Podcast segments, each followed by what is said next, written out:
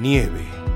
Cuando la nieve domina el clima, todo luego se hace difícil. Trasladarse, la temperatura corporal, avanzar. Bajo esas condiciones extremas, toda planificación cambia, situándonos más en la supervivencia que en el desarrollo. No sabemos en qué momento llega la nieve, en qué momento se va, y debemos estar preparados para circunstancias extremas de cualquier tipo. Preparados. Los escritos del pasado, chinos, egipcios, judíos, católicos, musulmanes, todos hacen referencia a la preparación personal o espiritual.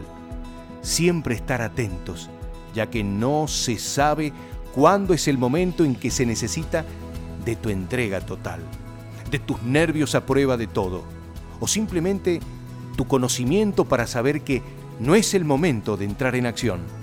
La preparación para enfrentar las cuestiones humanas de todos los días es continua.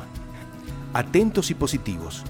Cultivarte, leer, prepararte, pensar antes de entrar en acción. Prever circunstancias y tomar recaudos. Pensar que la vida nos ofrecerá un desafío personal o colectivo a la vuelta de la esquina nos mantiene alertas. Estado que es fundamental en buenos y malos tiempos. Ahora, todos sabemos que pueden llegar momentos inesperados y la forma de enfrentarlos, la determinación en asumir responsabilidades, todo cambia cuando estamos en una actitud positiva.